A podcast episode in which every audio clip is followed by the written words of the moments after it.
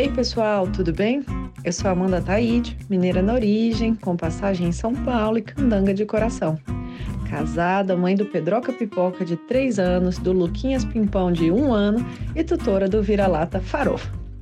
Sou professora doutora da UNB dos cursos de Direito Empresarial, Concorrência e Comércio Internacional. Apaixonada pela vida acadêmica, eu adoro inventar moda para facilitar a compreensão dos temas jurídicos pelos alunos.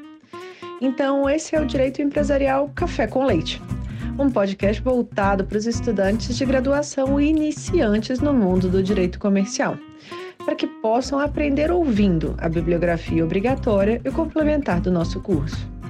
Esse é um podcast simples, curto e gostoso, como um café da manhã mais rapidinho durante a semana. Convidarei os próprios autores ou comentaristas dos artigos acadêmicos, capítulos ou trechos de livros essenciais para a compreensão do direito empresarial, para que os alunos da graduação em direito possam conhecer e se apaixonar pelos principais autores do direito privado no Brasil. Como será um podcast voltado para os alunos da graduação, os episódios serão divulgados durante o semestre letivo da UNB Durante as férias, faremos uma pausa para preparar o próximo semestre e também os novos episódios. Então, vamos comigo para a próxima xícara de café com leite?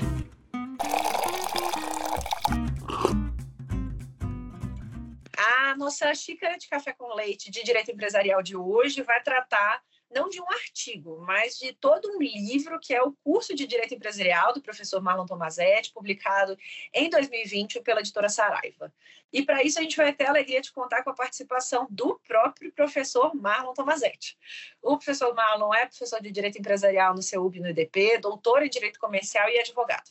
Eu sou uma admiradora antiga do trabalho do professor Marlon, então é uma imensa alegria você ter aceito o convite para participar do nosso podcast, para apresentar de modo simples, curto e gostoso esse espinhoso tema da classificação das sociedades. Obrigada, professor. Olá a todos, é um prazer poder participar do podcast aqui com a professora Amanda. É um, uma grande honra poder fazer parte dessa ideia. Obrigada, professor. E eu queria entender inicialmente qual que foi a sua, de onde surgiu essa sua vontade de escrever um manual, não um manual, mas com várias, com várias partes, né, é, de direito empresarial. Como que diante né, de uma multiplicidade de livros que a gente tem de direito empresarial, manuais é, clássicos que tem, como que você pensou que o seu é, manual poderia se distinguir e se tornar aí uma das grandes referências para o direito comercial brasileiro? Assim, é, eu dou aula há muito tempo, né? Eu comecei a dar aula em 1998, então, século passado, literalmente. E Preparando aula, eu comecei com a matéria exclusivamente de sociedades. A matéria não envolvia teoria geral, envolvia só direito societário. E é, depois de algum tempo dando aula com os manuais tradicionais, aconteceu a mudança do próprio Código Civil. E aí me deu um desespero no ano de 2002, que foi o ano que o Código Civil ainda estava em vacácio legis, de como lidar com essa matéria para os alunos. Eu falei, eu não tenho coragem de dar aula para os alunos que estão no meio do curso com base em legislação que vai estar revogada daqui a um ano. Aí eu peguei anotações de aula e naquele ano de 2002 eu escrevi a, só a parte de sociedades. Aí saiu um primeiro livro que foi o Direito Societário, que saiu lá atrás pela editora Juarez de Oliveira em 2003, e depois disso foi que virou o curso. Aí o curso virou só em 2008 porque aí eu fiz o complemento com a teoria geral, aconteceu um problema de é, o computador, o próprio computador da minha casa ter sido é, furtado e eu perdi o livro, então o livro atrasou muito porque furtaram inclusive os backups dessa parte da teoria geral. Não acredito. Pelo amor de Deus. Esse é, é, é, o momento da nuvem, aquele momento que você fala, né? Cadê a nuvem que não existia, pelo amor de Deus? É. Mas, mas, e aí? Mas aí depois você atualizou? Aí depois eu completei e aí saiu o volume 1 pela editora Atlas originalmente, a Roberta Densa foi a editora inicial do, desse livro. É, esse livro tinha sido rejeitado por outras editoras, ele já estava pronto ali desde 2006, 2007. mas em 2008 consegui que fosse publicado pela editora Atlas. Aí, a partir dessa publicação desse volume 1, é, eles me pediram o volume 2 e o volume 3, que aí eu segui o modelo da faculdade onde eu dava aula na época, que era só no CEUB. É, e aí o volume 3 juntou de ter lei nova também, então acabou demorando um pouco mais a sair. Mas a história foi assim: depois do primeiro livro, por desespero, foi completado aí para chegar no curso com três volumes. Sensacional, essa história eu não sabia, então fico muito feliz de você ter compartilhado aqui com a gente muitas vezes, né? Acho que isso acontece tanto comigo aqui, que não sabia a origem desse livro, mas com com os alunos, eles acham que ah, o livro ele é feito por si só, né? Uma vez que ele está pronto, ele, ele não deu trabalho, ele não teve problema, a gente não teve que abrir mão de nada para fazer aquilo. Então, saber aí a história de construção, saber que tiveram alguns loucos que negaram aí a publicação e que hoje devem estar aí é, chateados de terem tomado aquela decisão anteriormente é, é, acho que é uma, uma motivação aí para os alunos também saberem que a gente tem que continuar persistindo, né? E, e indo aí um pouquinho para o nosso tema, né? Qual que é a relevância, professor, de estudar a classificação das sociedades, lembrando, então, como é, você bem disse, que o primeiro tema de aula foi justamente sociedades, né, em 98. É, a, assim que eu comecei, é, eu sou formado na UNB, eu tive um ótimo professor do Direito Comercial 1, que depois foi para o lado do Direito Administrativo, que é o Lucas Rocha Furtado. É, e eu era acostumado com os livros tradicionais do Rubens Requião, do Fran Martins, do Bulgarelli, e eu comecei a notar na aula que a gente não tinha uma visão inicial geral das sociedades, que a gente só conseguia enxergar as sociedades ao final de um semestre inteiro. E aí, a ideia das classificações, e eu comecei a dar mais atenção às classificações para quase tudo, é uma questão de uma organização didática daquele universo.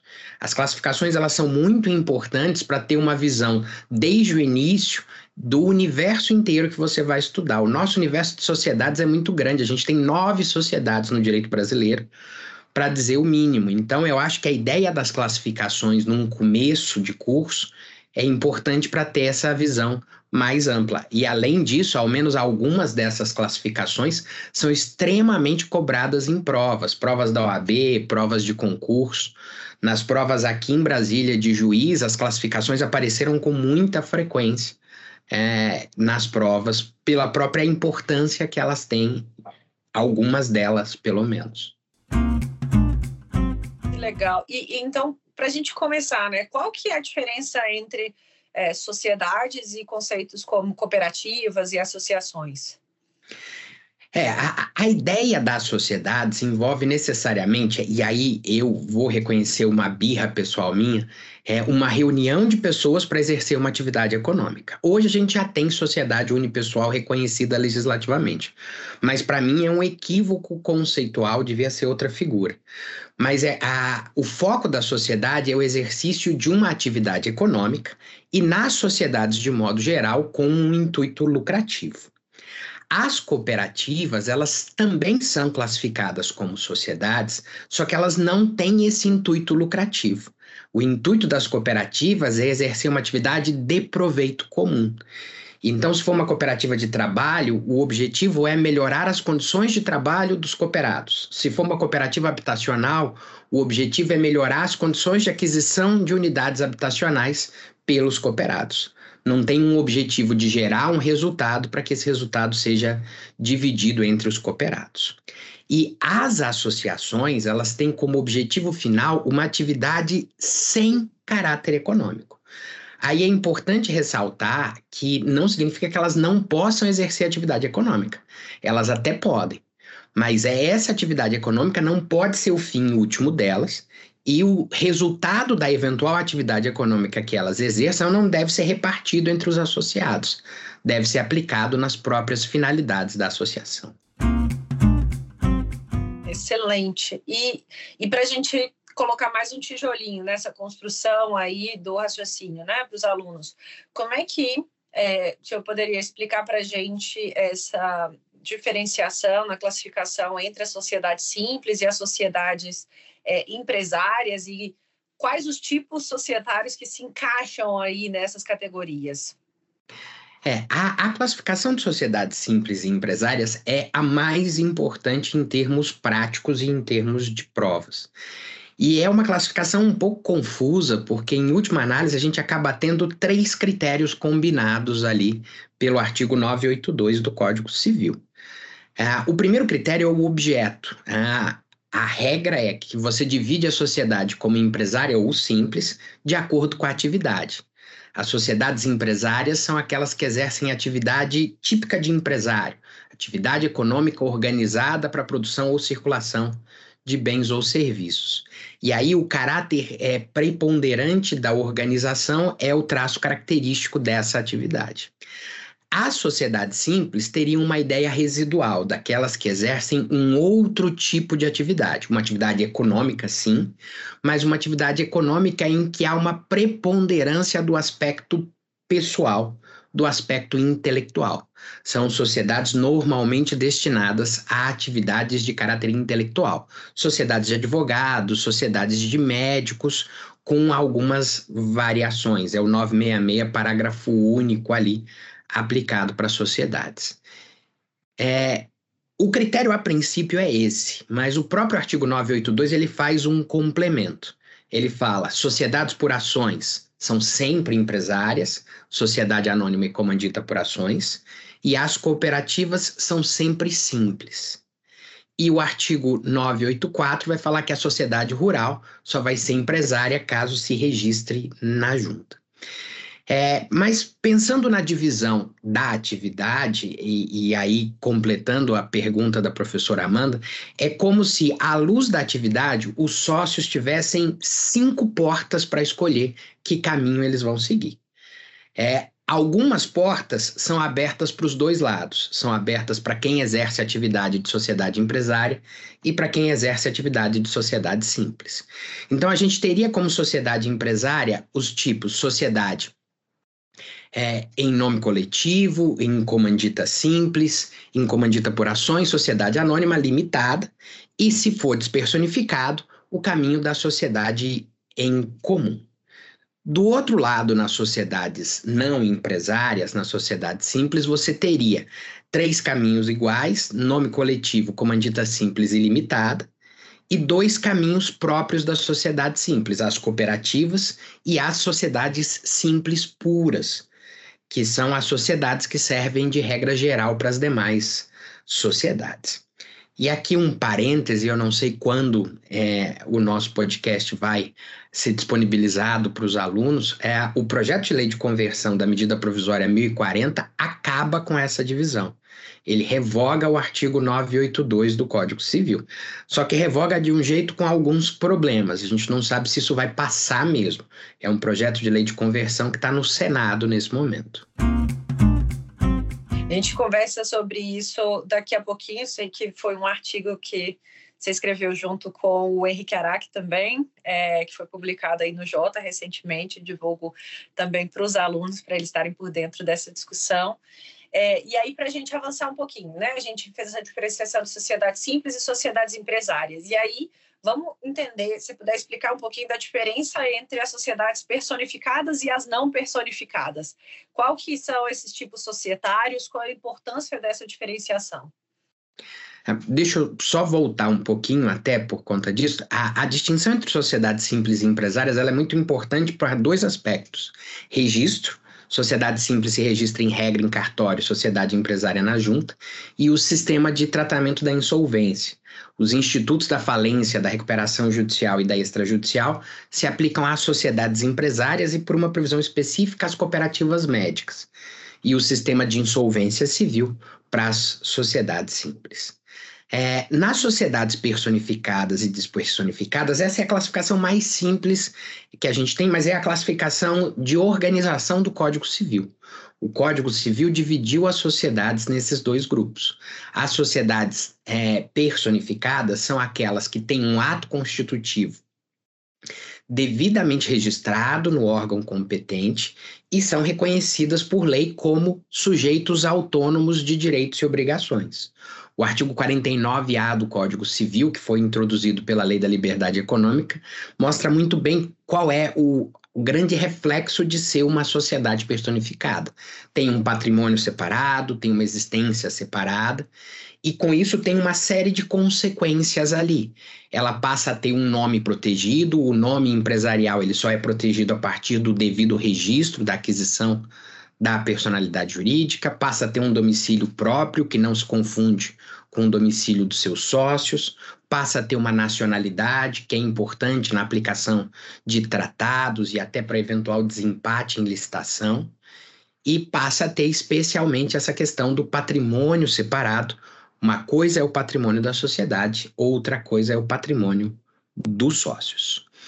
As sociedades despersonificadas é, são duas no nosso direito. A sociedade em comum, que se caracteriza por não ser registrada ou por não ter um registro válido naquele momento, e a sociedade em conta de participação, que até é registrada, mas mesmo assim a lei optou por não lhe dar personalidade jurídica.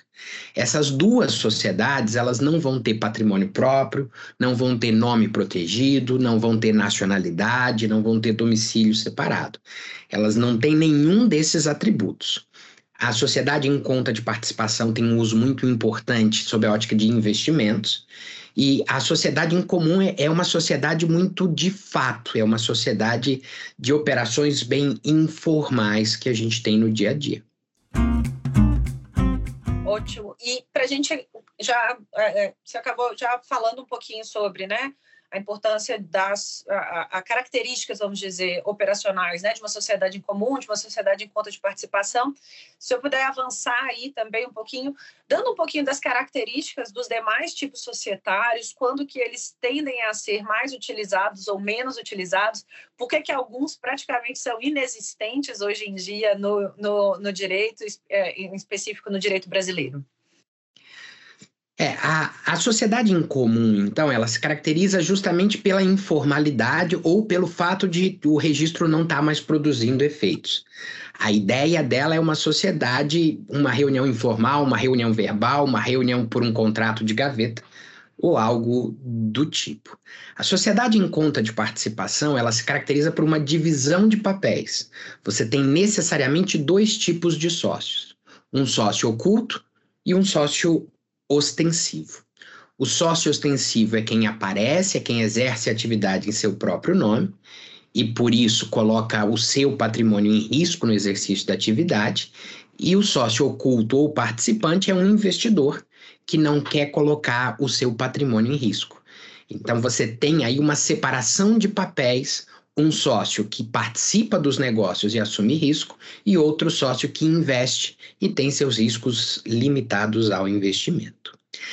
A sociedade simples pura é uma sociedade com um tratamento muito detalhado na lei, mas mais importante por, pelo fato de servir de regra geral para as outras sociedades. A, grande característica dela é que ela se destina para atividades não empresariais, como as sociedades de advogados, e elas têm uma característica especial, na opinião majoritária, de que o próprio contrato social vai definir como será a responsabilidade dos sócios. Não é minha opinião pessoal, mas é a opinião que tem prevalecido. É, no sentido de que é uma sociedade em que a responsabilidade de sócio é definida nos termos do contrato. A sociedade simples pura, a gente tem um número bem expressivo dela atualmente, um pouco mais de 200 mil sociedades desse tipo no Brasil. É, a sociedade em nome coletivo é, é uma sociedade que caiu em completo desuso, serve para examinador psicopata colocar em prova de concurso, é para isso que ela serve. É, a gente tem, por incrível que pareça, um pouco mais de mil no Brasil, a gente tem três aqui no DF. É, como eu trabalho é, relacionado à junta comercial também, é, eu descobri que a gente tem três aqui no DF. Não se sabe se elas estão ativas de verdade ou não, mas a gente tem três. É, as sociedades em nome coletivo elas foram pensadas como sociedades familiares. A ideia de ser uma sociedade em nome da família inteira. Só que ela se caracteriza por ser formada só por pessoas físicas capazes e por embora seja uma pessoa jurídica, todos os sócios colocarem o seu patrimônio em risco. É, não é tecnicamente preciso, mas é ilustrativo, é como se os sócios fossem garantidores das dívidas da sociedade. Eles têm uma ordem de cobrança, quem for cobrar, cobra primeiro a sociedade, mas se a sociedade não, não pagar, pode cobrar de todos os sócios. É, Além da sociedade em nome coletivo, a gente tem comandita simples e comandita por ações, que são bem parecidas entre si, apesar de ter legislação diferente. A expressão comandita, que não é uma expressão do nosso dia a dia, envolve a ideia de separação de papéis. Tanto na comandita simples como na comandita por ações, a gente vai ter uma divisão. Tem gente que assume o risco do negócio, que meio que garante as dívidas da sociedade, e tem gente que apenas investe. Bom, mas é, na comandita simples, então, a, o sócio que é, é, o sócio garantidor das dívidas se chama comanditado. É, há uma brincadeira, é como se ele fosse o advogado que assume o risco dos, dos problemas com o cliente. E o sócio que é o investidor é o comanditário, que não assume os riscos do problema, como se fosse o estagiário do escritório que não assume os riscos do problema. Na comandita por ações só não tem os nomes, mas você tem o sócio, o acionista, que é diretor e é sócio ao mesmo tempo que assume o risco, e o acionista puro e simples, que é um mero investidor. Além dessas sociedades, é, essas sociedades é, em comandita simples e em comandita por ações, a gente tem menos de 100 de cada uma no Brasil, e aqui no Distrito Federal, por exemplo, a gente não tem nenhuma não tem nenhuma registrada. É, elas têm uma lógica muito é, tradicional de divisão de papéis de alguém que coloca todo o seu patrimônio em risco e vai gerir o negócio. Então, é, isso não é algo muito atrativo. Assim como a sociedade em nome coletivo, colocar todo o patrimônio em risco não é muito interessante para ser sócio, não é muito interessante para investir. É, em razão dos problemas dessas sociedades, que são mais antigas, surgiram as outras sociedades que são as mais usadas no direito brasileiro: a sociedade limitada e a sociedade anônima. Nessas duas sociedades, elas têm um traço comum, que é o fato de todos os sócios serem considerados investidores. É, ressalvado casos de desconsideração da personalidade jurídica, todos os sócios são considerados investidores. A diferença é que na limitada há uma solidariedade entre esses sócios. Se algum não pagou, você pode cobrar dos outros, que depois se voltam em direito de regresso. E na SA é cada um por si, é cada um responsável por sua parte. Há diferenças adicionais, a SA, a depender de certas formalidades adicionais, ela pode ter acesso ao mercado de capitais, com emissão de ações ou outros valores mobiliários em bolsa. As limitadas, elas não têm essa possibilidade de forma geral. As limitadas são as sociedades que a gente mais tem hoje. A gente tem mais de 4 milhões de limitadas no Brasil. E as SAs a gente tem quase 200 mil é, no Brasil. As limitadas elas servem mais para pequenos e médios negócios e as SAs para os grandes negócios. Essa é, é, essas são as sociedades realmente mais usadas em termos práticos, junto com a sociedade simples pura, por conta das regras gerais que ela tem. Perfeito. E nessa lógica de desenhos, né, escolhas que são feitas pelos empresários quando dá definição, né, da, de qual que vai ser a forma é, de a forma societária da sua atividade. É, é, qual que é a sua visão aí a respeito da criação da sociedade limitada individual que foi trazida recentemente? Eu sei que você tem uma opinião que é diferente de alguns outros autores também, então queria ver a sua, a sua opinião a respeito dessa inovação né, que foi trazida recentemente. É, assim, a, a ideia de permitir que uma pessoa sozinha exerça atividade com separação de patrimônio, com limitação de riscos, eu acho excelente.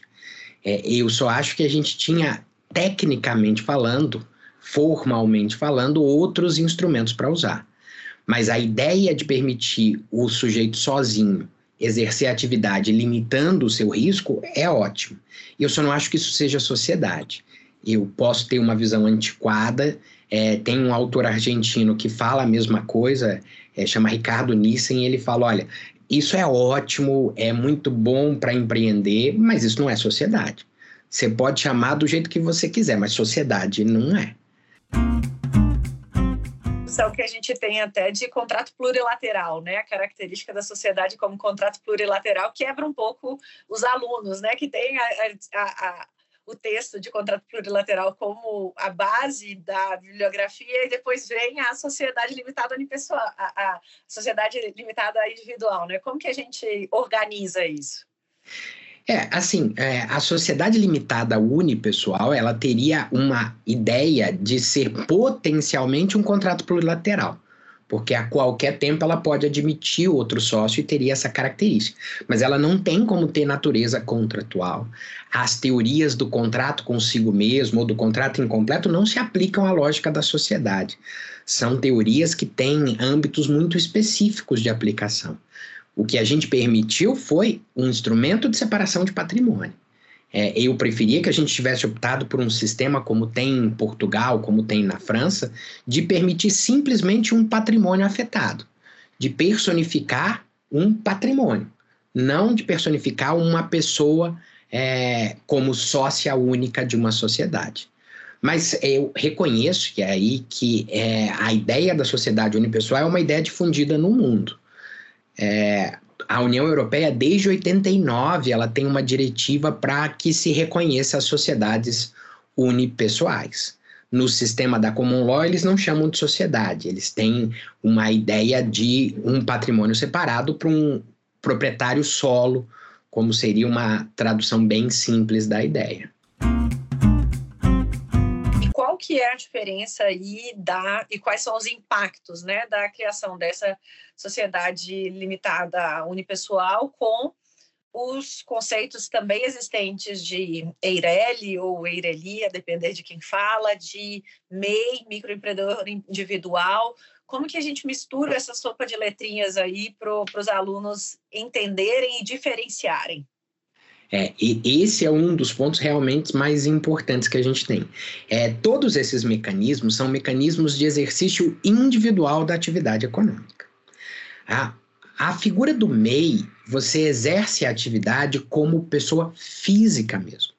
Você tem até um CNPJ, mas é um CNPJ como um cadastro, cadastro fiscal, não como um tipo de aquisição de personalidade jurídica. O MEI ele é um pouquinho mais específico porque ele envolve realmente pequenos negócios. O MEI tem que ser empresário individual e tem que ter uma receita bruta anual de até 81 mil reais. Além disso, existe uma regulamentação, uma lista de atividades em que o MEI pode se encaixar, não é qualquer atividade que serve para ser MEI, e ele pode ter no máximo um empregado. Isso eu não entendo muito bem o motivo da exigência, mas está lá na Lei Complementar 123. E hoje no Brasil a gente tem mais ou menos 18, 19 milhões de registros oficiais. É, disso, 14 milhões são de figuras de empresário individual. E desses 14, quase 10 são MEI. O MEI é o principal tipo de atividade econômica que a gente tem no Brasil. É, a Eireli é um pouco diferente porque ela envolve a criação de uma pessoa jurídica, aí sim, reconhecida lá pelo 44 do Código Civil, com um patrimônio separado, com toda a separação. O MEI não tem separação de patrimônio. O MEI é um patrimônio só para todas as obrigações.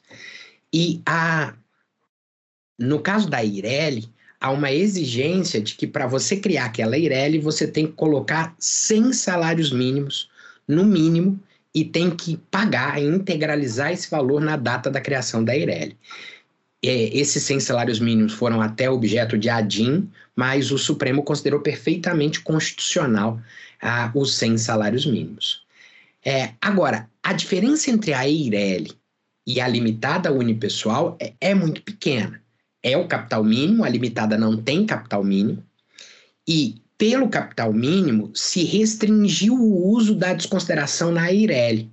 Na Eireli, embora ainda sem muita aplicação prática, você só pode ter desconsideração por fraude, que é o 980A, parágrafo 7 ao passo que na limitada unipessoal você poderia ter desconsideração é, fora dos casos de teoria menor por confusão patrimonial, por desvio de finalidade.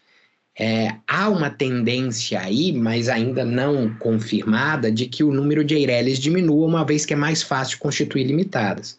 Mas a gente ainda tem um milhão de Eireles é, registradas no Brasil. É, aqui no DF especificamente, você ainda tem um pouquinho mais do que a média do Brasil é, de Eireles em relação ao total. Interessantíssimo. É, e qual seria aí o, o, o incentivo né, dessas Eireles que foram criadas aí, então, até o advento, na sua opinião? Não, o, o incentivo inicial da Eireli, a Eireli surgiu em 2011 para vigor em 2012, era permitir o exercício individual. Arrumar um sócio é ótimo se as coisas dão certo. Se dão errado, é um grande problema, uma dor de cabeça gigantesca. Então, permitir o exercício individual com limitação de risco, com separação de um pedaço de patrimônio, é uma excelente ideia. A Ireli surgiu para isso. Os 100 salários mínimos foram um pedido aí para que tenha uma garantia de um patrimônio efetivamente vinculado àquele negócio. Mas é, com a limitada unipessoal, agora você tem duas alternativas, sendo que uma é muito mais barata do que a outra. Então não faz mais tanto sentido assim. Legal. E agora com a criação da chamada sociedade anônima simplificada, né, que foi trazida aí pelo novo marco legal das startups. O que é esse bicho novo? O que, que tem de diferente? É, a, a sociedade anônima simplificada ela é uma ideia bem interessante, porque a sociedade anônima ela é tradicionalmente mais cara do que as limitadas de outras sociedades. Mais cara no sentido de gestão do dia a dia, de contabilidade, de publicações, de registros. Com a sociedade anônima simplificada, é, o universo das sociedades anônimas também é bem grande. Você tem sociedades gigantescas e sociedades nem tão grandes assim é, se tenta vi, é, viabilizar para algumas sociedades anônimas é, mecanismos próprios das SAs sem um custo tão alto.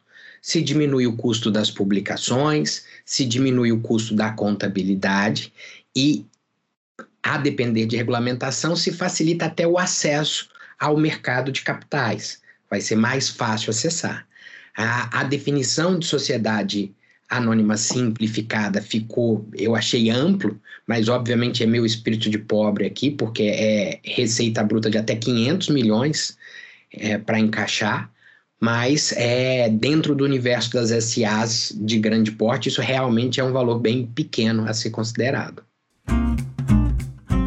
E a última pergunta aí do nosso tema seria essa mudança que você comentou recentemente sobre da da MP, né, né, da, do ambiente de negócios e essa sua a mudança na, na sociedade simples. O que, que é isso? O que, que é essa mudança? Qual é esse projeto de lei? Se você puder passar um pouquinho para a gente, o que, que pode acontecer? É, a, a medida provisória 1040, ela veio com poucas mudanças no Código Civil. Ela, na verdade, trouxe mudanças na questão do registro e na questão das sociedades anônimas, quando veio. Mas quando ela foi aprovada na Câmara dos Deputados, foram aprovadas várias emendas que impactavam especialmente o Código Civil. E uma dessas mudanças que foi aprovada na Câmara foi é, revogar o artigo 982 do Código Civil. É, você simplesmente acaba com a ideia de divisão de sociedades simples e empresárias. Todas as sociedades agora seriam empresárias. É, essa é uma ideia que tem é, fundamento num autor italiano que tem muito reflexo aqui no Brasil, chamado Vincenzo Buonocore, é, que ele sustenta isso há algum tempo na própria Itália, que também tem a mesma distinção que a gente tem aqui. É, e aí, todo o capítulo da sociedade simples hoje, do 997 ao 1038, é, teriam duas revogações ali, ele se tornaria um capítulo simplesmente de normas gerais para sociedades, não seria mais uma sociedade específica. Só que o projeto de lei de conversão ele tem alguns problemas. ele se preocupou nisso. É, esse é um ponto que, é, como a professora Amanda mencionou, o, o, Henrique Araki e eu escrevi junto com ele, é a ideia de que a gente acha que é uma boa ideia acabar com essa divisão. Sociedade é sociedade, ponto. É, mas, é, do jeito que foi feito, primeiro, se esqueceu de tratar das regras das sociedades de advogados, que estão no Estatuto da OAB. Não se falou lá como é que vão ficar as sociedades de advogados que mencionam que são sociedades simples. O Estatuto da OAB menciona isso.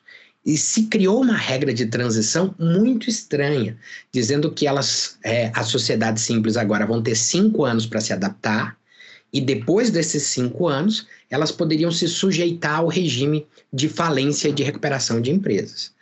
Mas se elas se sujeitarem a esse regime, aí você separaria as obrigações. Só entrariam no regime da falência as obrigações constituídas depois desses cinco anos. As anteriores não entrariam. Esse duplo regime não faz muito sentido. Por isso eu acredito que essa medida provisória, esse projeto de lei de conversão da medida provisória tem alguns problemas. É, a separação de sociedades simples e empresárias é, sendo honesto cientificamente, ela é defendida porque realmente existem algumas diferenças na sociedade de advogados. A publicidade ela é mais restrita, o regime tributário é mais restrito, mas a questão tributária é uma questão que tem que ser tratada por lei complementar. Essa medida provisória realmente não é, mexeria nisso. E a diferença sobre publicidade, sobre algumas outras atividades, eu não acho que seja suficiente para justificar uma distinção. Sociedade é sociedade. O conceito é único.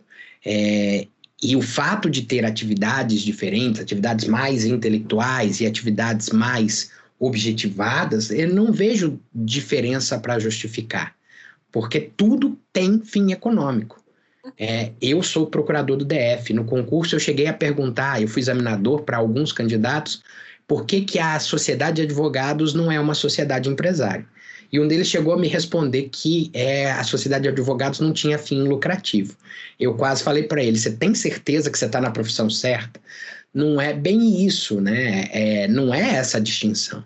A distinção é esse personalismo aí. Mas eu não acho que isso seja diferente a ponto de justificar a separação entre sociedades simples e sociedades empresárias.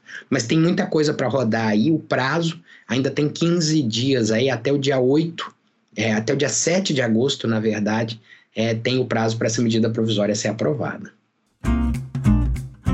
Bacana demais, professor. E a nossa última pergunta, então. Queria continuar aqui tendo essa aula, é, vendo aí um pouco da sua da sua, ouvindo um pouco aí de tudo que você já pensou, refletiu e escreveu ao longo de todos esses anos. Mas para a gente fechar, eu queria ver, com base na sua experiência prática profissional, é, com a sua experiência acadêmica, qual seria a sua recomendação para os alunos né, que tiverem interesse em estudar, em trabalhar com direito empresarial no Brasil? É, o, o, direito empresarial, é, ele sofre um certo preconceito. Eu brinco que eu sofro bullying dos meus amigos o tempo todo. Hoje eu acabei de receber uma piadinha do tipo, mas é, é uma visão equivocada. Direito empresarial é um pouco diferente, porque ele tem uma visão muito ampla. É, e você não tem como você não conviver com direito empresarial. Eu torço muito para que você não conviva com o direito penal no seu dia a dia, na sua vida familiar. Mas com direito empresarial não tem jeito de você não lidar.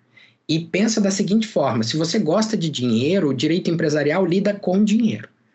Então, é, é o mecanismo de você estar mais perto de dinheiro. É obviamente que outros ramos do direito geram recursos, geram dinheiro. Mas o direito empresarial, ele tem um foco muito, muito importante. E para os alunos, é o interessante é sempre se manter estudando.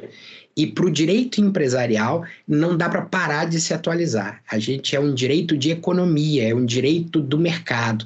E não tem nada mais rápido, mais ágil do que o mercado para lidar com o direito empresarial. E não se esqueçam de sempre, sempre manter uma boa rede de relacionamento no direito empresarial, que felizmente em Brasília ganhou muita força é, nos últimos anos pela própria difusão da atividade econômica aqui no DF. Excelente, professor.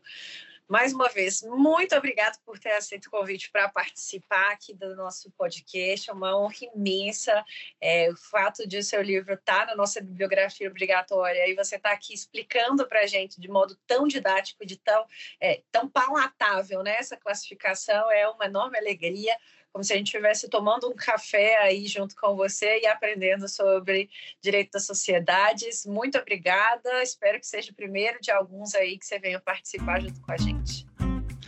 Eu que agradeço, foi muito legal poder participar, é uma honra poder estar aqui. Obrigada.